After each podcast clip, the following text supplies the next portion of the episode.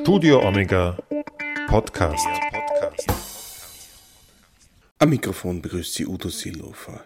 United, not absorbed. Vereint, aber nicht absorbiert. So lautet der Titel von Daniel Sepers neuem Buch. Das Thema Anglikanische Katholiken. Das sind Katholiken, die zuvor Anglikaner waren und danach konvertierten. Sie feiern ihre Messen nach wie vor nach anglikanischem Ritus, obwohl sie der katholischen Kirche angehören. Sepa untersucht in seinem neuen Buch, wie das möglich ist und erklärt mir im Gespräch zunächst, warum ihn dieses Thema besonders interessiert. Hören Sie sich das an. Schon als Student hat mich die Vielfalt der Liturgien, die es in der katholischen Kirche gibt, fasziniert. Also in Wien kommt man ja noch relativ einfach in Berührung mit ostkirchlichen Liturgien, das heißt die byzantinische Liturgie, es gibt hier viele Ostkirchen auch, die in Wien vertreten sind. Und mich hat fasziniert, dass, das, dass man katholisch sein kann und gleichzeitig aber eine andere Liturgie als den römischen Ritus verwenden kann, den wir alle kennen. Und im Laufe meines Theologiestudiums bin ich dann irgendwann einmal darauf gestoßen, dass es nicht nur Ostkirchen gibt, die ihre Liturgie in der katholischen Kirche pflegen dürfen, sondern dass es auch sogenannte Westkirchen gibt, also Anglikaner, ihre anglikanische Liturgie in der katholischen Kirche verwenden dürfen.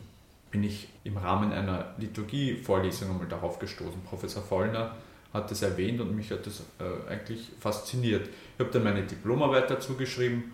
Ja, das Interesse ist gewachsen und ich habe im Rahmen der Diplomarbeit gesehen, dass, dass man das durchaus weiter vertiefen kann. Dem habe ich mich dann in meiner Dissertation auch gewidmet.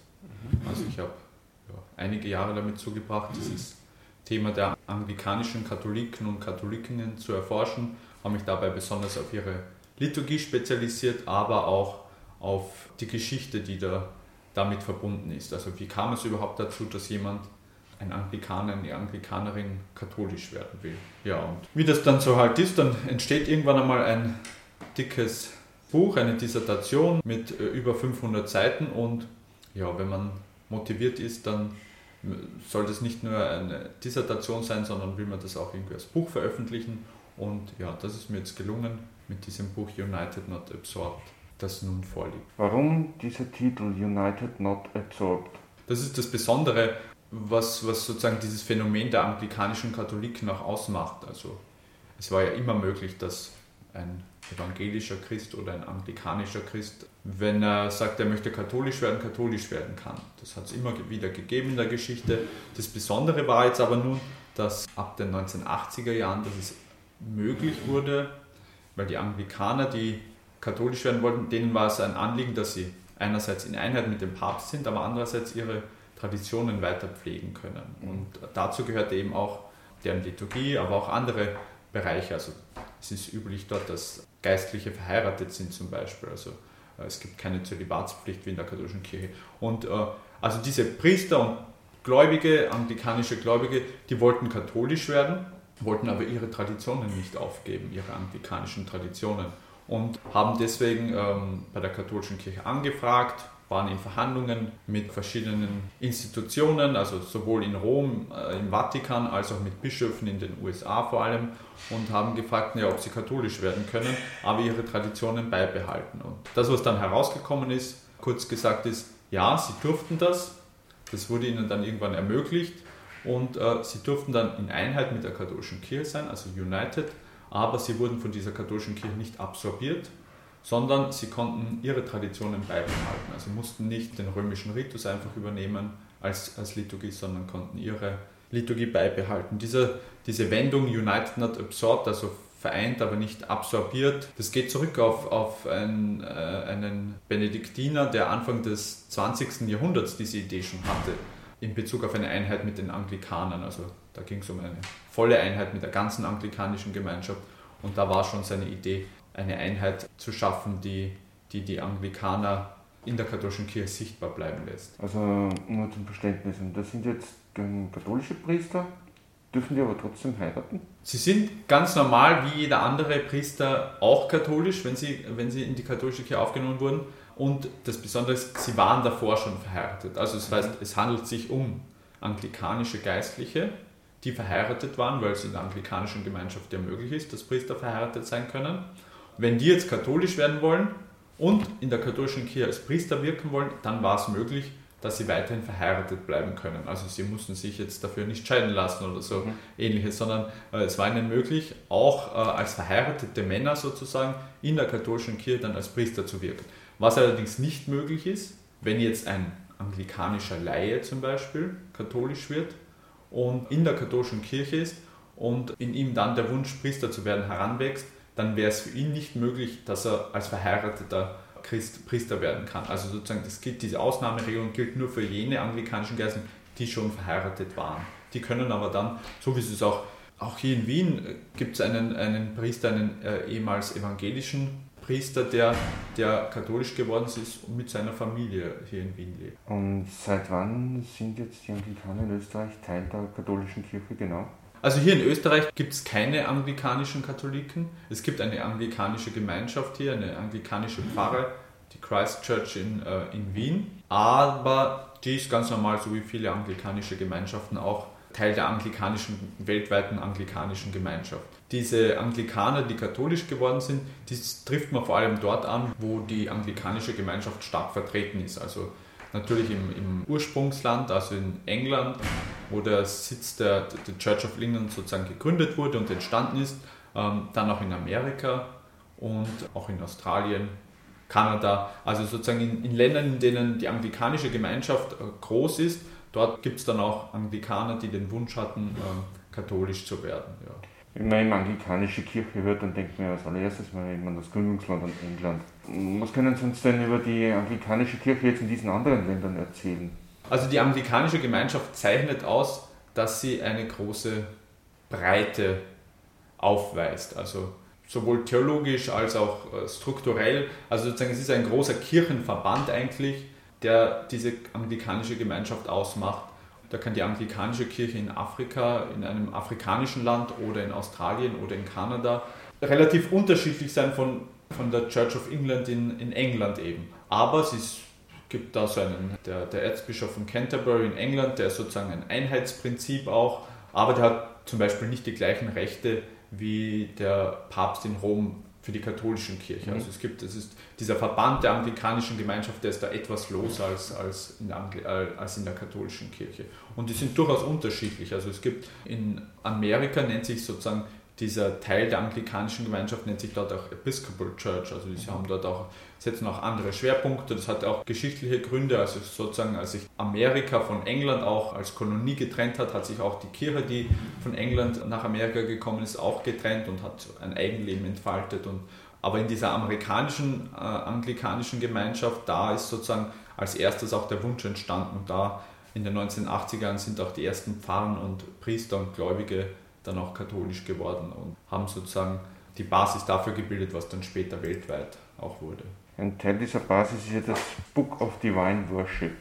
Was genau ist das für ein Buch? Ja, das Book of Divine Worship, das ist dieses liturgische Buch, das ich auch im Speziellen untersucht habe in meiner Dissertation und das eben anglikanische liturgische Praxis, Traditionen in die katholische Kirche einbringt. Das ist entstanden eben in den 1980er Jahren und wie der Name schon anklingen lässt, es gibt in der anglikanischen Gemeinschaft eben als einen weiteren Einheitspunkt ein einheitliches Gebetsbuch, das sogenannte Book of Common Prayer. Auf diesem Buch, auf dem Book of Common Prayer von 1979, das eben in der äh, amerikanischen Episcopal Church verwendet wurde, basierte dann das Book of Divine Worship. Also im ersten Teil des Namens zeigt sich diese Tradition des Book of, spiegelt also die anglikanische Tradition wieder. Und der zweite Teil des Namens verweist auf die, auf die katholische Kirche, und zwar auf die Gottesdienstkongregation, im Englischen eben Congregation for Divine Worship, die hier mitgewirkt hat und die dieses Buch äh, ermöglicht hat. Im Grunde kann man sagen, dieses Book of Divine Worship ist größtenteils eigentlich anglikanische Liturgie mit einigen wenigen Änderungen. Also wenn man zum Beispiel jetzt anschaut, die eucharistische Liturgie, da gibt es einige Punkte wie das eucharistische Hochgebet, also den Kern der, der Messfeier. Da gibt es große Unterschiede zwischen anglikanischer Theologie und römischer, katholischer Theologie. Da hat man, dann, hat man dann entschieden, wir übernehmen nicht die anglikanische Praxis, die anglikanischen liturgischen Texte, sondern hier würden die die äh, katholischen, die römischen Hochgebete eingesetzt, weil es hier eben unterschiedliche Verständnisse in Bezug auf die Eucharistie gibt. Also sozusagen, was geschieht bei der Eucharistie, was, wie verwandeln sich Brot und Wein in Leib und Blut. Da gibt es hier Unterschiede und da hat man hier Änderungen einfach vorgenommen. Aber sozusagen das Wichtigste ist, dieses Book of Divine Worship, das wurde 19, in den 1980er Jahren ermöglicht und es war wichtig, dass zum ersten Mal eigentlich mit diesem Book of Divine Worship liturgische Traditionen aus einer reformatorischen Gemeinschaft in die, in die katholische Kirche aufgenommen wurden. Das war bisher nicht möglich und das war, war hier eigentlich bahnbrechend. Ja. Welche Wechselwirkung hatte diese Aufnahme denn dann auf die katholische Kirche eigentlich? Das ist eine gute Frage. Das, man muss natürlich eingestehen, dass, dass diese anglikanischen Gemeinschaften, Pfarren, Priester, Gläubige, die jetzt katholisch geworden sind, wenn man sich jetzt zum Beispiel nur die USA anschaut und dort eine, eine riesige katholische Kirche gibt und dann gibt es einige Pfarren, die hier von der anglikanischen Gemeinschaft katholisch werden, dann gehen die natürlich in der großen äh, katholischen Kirche auf und fallen nicht weiter auf. Was sich dann ein bisschen geändert hat, als Papst Benedikt XVI. das 2009 auf eine weltweite Ebene geführt hat und seither ist es ja möglich, wurden sogenannte Personalordinariate geschaffen, die gibt es in Australien, in England, in den USA und in Kanada und da wurde das dann auf eine weltweite Ebene gestellt. Da wurde das schon etwas auffälliger und auch sozusagen die katholische Kirche hat es äh, etwas mehr gemerkt. Es zeigt zum Beispiel, dass jemand einen recht mühsamen Weg auf sich nimmt, um in Einheit mit dem Papst zu stehen. Also diese Anglikaner, die hatten keinen leichten Weg. Die mussten oft erstens ihre Kirchen, ihre Gelder, ihre Pensionsansprüche und so weiter aufgeben. Auch ihre Freunde, Familien sind oft in der anglikanischen Gemeinschaft zurückgeblieben. Aber denen war das einfach so wichtig, katholisch zu werden, in Einheit mit dem Papst zu sein. Die haben das alles aufgegeben dafür. Das könnte zum Beispiel in der katholischen Kirche zeigen, ja, etwas, was wir vielleicht gar nicht so sehr schätzen, was in der katholischen Kirche nicht so sehr geschätzt wird. Es gibt halt einen Papst in Rom, aber was der sagt und tut, das äh, beachtet man oder beachtet man auch nicht. Aber diesen Menschen war es einfach wichtig. Wie hat sich das noch ausgewirkt? Was denke ich auch sehr wichtig ist, es zeigt, dass äh, wer in der katholischen Kirche sein will, muss nicht unbedingt eine einheitliche Liturgie zum Beispiel haben. Also es zeigt, es gibt eine kirchliche Einheit in einer liturgischen Vielfalt. Also es gibt nicht nur den römischen Ritus, sondern es gibt eine Vielfalt, viele Formen von Liturgie, die möglich ist und auch eine unterschiedliche Breite aufweisen. Das zeigt auch zum Beispiel für die Ökumene, also für das Gespräch mit anderen christlichen Gemeinschaften, wie kann eine Einheit, eine christliche Einheit äh, überhaupt aussehen. Also man muss nicht alle seine Traditionen aufgeben, wenn man, wenn man eine Einheit anstrebt. Wie ist denn jetzt generell das Verhältnis zwischen römisch-katholischer und anglikanischer Kirche? Also ich denke, es gibt ein sehr gutes Verhältnis. Es gibt auch seit den 1960er Jahren hier eine ständige Einrichtung, die den Kontakt zwischen der anglikanischen Gemeinschaft und der katholischen Kirche pflegt, wo sozusagen strittige Fragen diskutiert werden und man hier auch immer zu einer großen, zu einer großen Übereinstimmung kommt und herausfindet, dass die Unterschiede, von denen man denkt, dass sie groß sind, gar nicht so groß sind. Da entstehen dann Papiere und Übereinstimmungen. Wie das dann sozusagen in der Praxis aussieht und wie, wie sich das dann auswirkt, ist dann wieder eine andere Frage. Also die Einheit äh, zwischen der katholischen Kirche und der anglikanischen Gemeinschaft ist nicht realisiert, auch wenn man sagt, es gibt eine große Übereinstimmung und eigentlich gar nicht so große Unterschiede. Was einerseits sicher darin liegt, dass eben die anglikanische Gemeinschaft eben sehr vielfältig ist und sehr unterschiedliche Positionen aufweist. Ja, dass es auch in einigen anglikanischen Teilen auch Entscheidungen getroffen werden, die wahrscheinlich die anglikanische Gemeinschaft eher weiter wegführen von der katholischen Kirche. Also Positionen, die die in der katholischen Kirche vertreten werden, die werden dort ja, offener gesehen, liberalisiert. Also zum Beispiel die Ordination von Frauen zu äh, Diakonen, Priestern, auch Bischöfen ist möglich. Zum Beispiel auch der Umgang mit Homosexualität. Überhaupt Fragen der Morallehre werden hier etwas liberaler gesehen in der anglikanischen Gemeinschaft und da sagt man, okay, hier entwickeln sich die anglikanische Gemeinschaft und die katholische Kirche eigentlich eher auseinander. Kann das dann auch so einen Liberalisierungseffekt haben oder auf die katholische Kirche? Also die Befürchtung war eher eine gegenteilige, weil die Anglikaner, die katholisch geworden sind, die haben natürlich auch gesehen, die anglikanische Gemeinschaft geht in eine Richtung, die sie so nicht mehr mittragen können. Also eben diese angesprochenen äh, Liberalisierung im Bereich der Morallehre. Und da haben sie dann gesagt, okay, in der katholischen Kirche werden aber noch traditionellere Positionen vertreten, die wir mittragen können und die wir in der anglikanischen Gemeinschaft so nicht mehr vorfinden. Und deswegen sind die, was ich auch mit, mit ein Beweggrund, sind die auch katholisch geworden. Jetzt könnte man natürlich sagen, na gut, jetzt kommen die, äh, traditionelleren Anglikaner in die katholische Kirche und machen jetzt die katholische Kirche traditioneller. Also die Gefahr ist, glaube ich, eher gering. Erstens, weil die Menge einfach nicht so groß ist, dass, es, dass sie einen großen Einfluss hätten. Und andererseits auch, weil sozusagen ein traditioneller Anglikaner würde jetzt in der katholischen Kirche auch nicht als traditionell auffallen, sondern würde dort sozusagen eher in der Mitte angesiedelt sein, zwischen traditionell äh, konservativ und progressiv. Andererseits kann man dann aber auch sagen, wie wirkt sich das dann auf die anglikanische Gemeinschaft aus? Denen fehlen dann sozusagen ein, ein, ein Teil an Gläubigen, die für eine traditionellere Theologie, für eine äh, traditionellere Positionen eingetreten sind. Die haben sich da entschieden, in die katholische Kirche überzutreten. Diese Positionen werden dann sozusagen nicht mehr so stark in der anglikanischen Gemeinschaft vertreten. Das heißt, es kann sein, dass sich die anglikanische und die katholische Kirche durch diese Übertritte noch mehr, noch weiter voneinander wegentfernen. Welche Untersuchungsergebnisse waren denn die überraschendsten?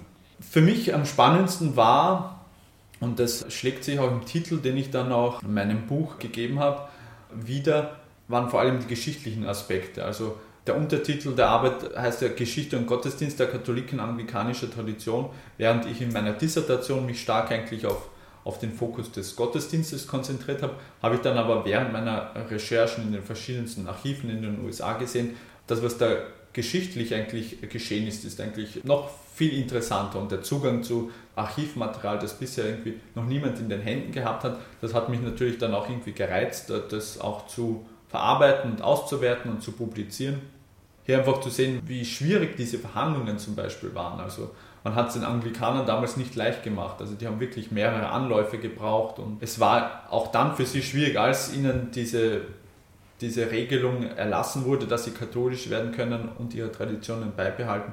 Sie haben sich aber vehement und, und kontinuierlich dafür eingesetzt, dass das auch irgendwie weitergeführt wird und ausgebaut wird und äh, letztlich hat sich ja dann für sie auch gelohnt, äh, wenn man bedenkt, dass 2009 eben diese Entscheidung von Papst Benedikt äh, getroffen wurde, die das, was 1980 begonnen wurde, auf eine weltweite Ebene gebracht hat, dann diese Verbindung hier zu sehen, das war, denke ich, schon etwas sehr Spannendes. Ja.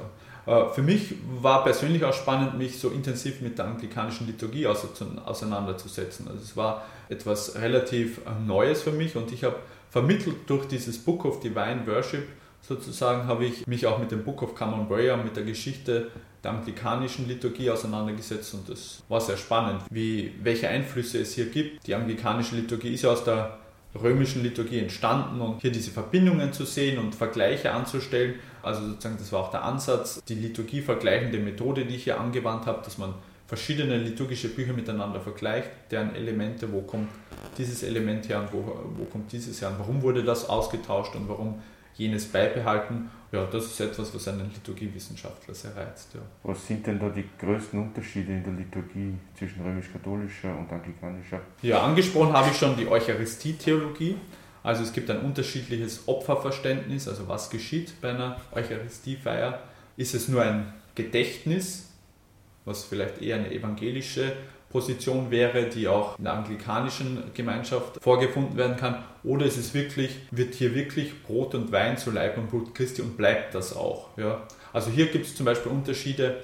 Was auch noch interessant ist, die anglikanische Gemeinschaft, und das zeigt sich in der Liturgie auch wieder, die hat so einen, einen Mittelweg gewählt zwischen römischem Katholizismus und dem Weg der Reformation. Und es gibt viele Positionen, die sich in der anglikanischen Gemeinschaft wiederfinden die evangelisch anmuten, zum Beispiel, ja, wie, wie geht man mit der Heiligenverehrung um? Also das ist auch so ein Thema. Da sind die Anglikaner sehr offen eigentlich im Vergleich zu, zu den evangelischen Christen, aber das ist auch eine Frage. Also man hat dann zum Beispiel gesehen, dass hier die Heiligenverehrung, ja, dass man hier durchaus noch Unterschiede zwischen katholischer und anglikanischer Position sieht. Oder auch was das Gebet für Verstorbene angeht. Also welche Bedeutung hat das Gebet für Verstorbene? Das zeigt sich zum Beispiel, ja, ist ein Begräbnisliturgie, die eben auch in diesem Book of Divine Worship ist, ist die zum Beispiel nur dafür da, um die Hinterbliebenen zu trösten? Oder geht es in dem Gebet, äh, das dort gepflegt wird, hat es auch irgendwie eine Auswirkung auf den Verstorbenen? Also bringt es etwas für diesen Verstorbenen zu beten?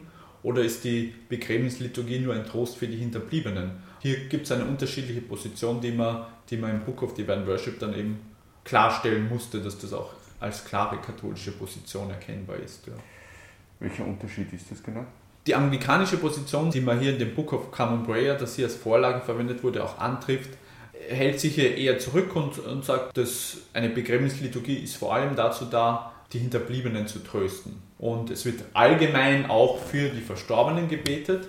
Aber wenn man sich dann anschaut, welche Änderungen vorgenommen wurden von diesem Book of Common Prayer zum katholischen Book of Divine Worship, dann sieht man, hier wurde klarer herausgestellt, dass in der Begräbnisliturgie für diesen konkreten Verstorbenen oder die konkrete Verstorbene auch gebetet wird.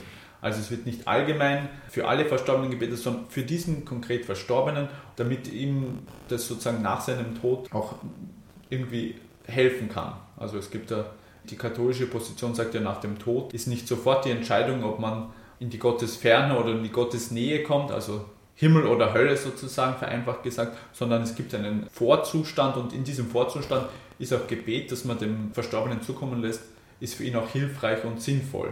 Das ist die katholische Position und deswegen ist es auch sinnvoll, dass man in der Begräbnisliturgie auch für diesen konkret Verstorbenen auch betet. Und was sind die gemeinsamen Nenner, also die Gemeinsamkeiten? Die sind relativ groß. Also wenn man sich anschaut, wie ich äh, diese Bücher verglichen habe, die da herangezogen wurden, also dieses Book of Common Prayer von 1979 mit dem katholischen Book of Divine Worship verglichen habe, habe ich eigentlich herausgefunden, dass ja, 90% sind eigentlich aus dem Book of Common Prayer übernommen worden. Es hat nur an gewissen Punkten eben kleine Änderungen gegeben, Ergänzungen, Korrekturen, äh, wo man einfach klarer die katholische Position auch herausstellen wollte. Aber das hängt sicher auch damit zusammen, dass nach dem Zweiten Vatikanischen Konzil die katholische Kirche auch ihre Liturgie reformiert hat. Diese Reform war sicher auch Vorbild für manche anglikanische Gemeinschaften. Also die Episcopal Church hat dann auch eben bis zum Jahr 1979 ihre äh, Liturgie reformiert und hatte sicher als Vorbild auch die römische Liturgie gehabt. Das heißt, es hat ohnehin schon viele Überschneidungspunkte gegeben, die hier die beiden Liturgien sehr ähnlich gemacht haben. Deswegen war es auch sicher einfacher, die anglikanische Liturgie hier beibehalten und übernehmen zu können. Ja. Dann sagen wir vielen lieben Dank für das Gespräch. Bitte gern, ja.